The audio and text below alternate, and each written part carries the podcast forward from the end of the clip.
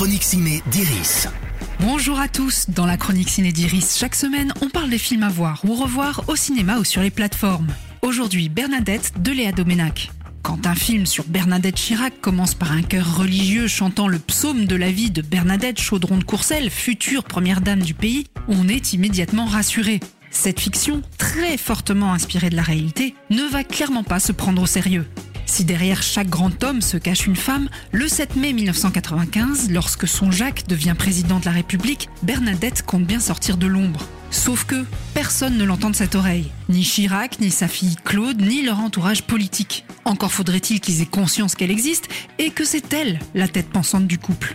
Bien décidée à prendre la place qui lui est due, la première dame va devoir s'accrocher. D'autant qu'en termes d'image, Bernadette Chirac, c'est pas les Didi. Les gens vous trouvent ringarde, Bonjour Madame Chirac. Bonjour Molinier. froide, 19,8, Bonjour Madame. Bonjour Madame Chirac. austère, acariâtre, à égalité avec revêche. Oui, bon, ça va, j'ai compris.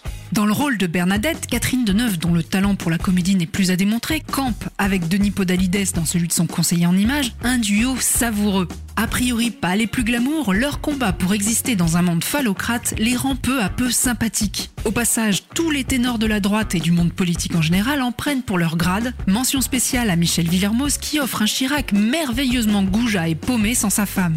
Bernadette, c'est drôle, bien vu, parfois cinglant et toujours bon enfant, mais qu'on ne s'y trompe pas. Sous la satire hilarante, Léa Doménac livre une charge bien sentie et très actuelle contre la situation des femmes dans la société, souvent aussi éduquées que leur mari, mais qui se mettent en retrait pour leur laisser la place. La chronique ciné d'Iris, c'est fini pour aujourd'hui. Rendez-vous mercredi prochain pour un nouvel épisode.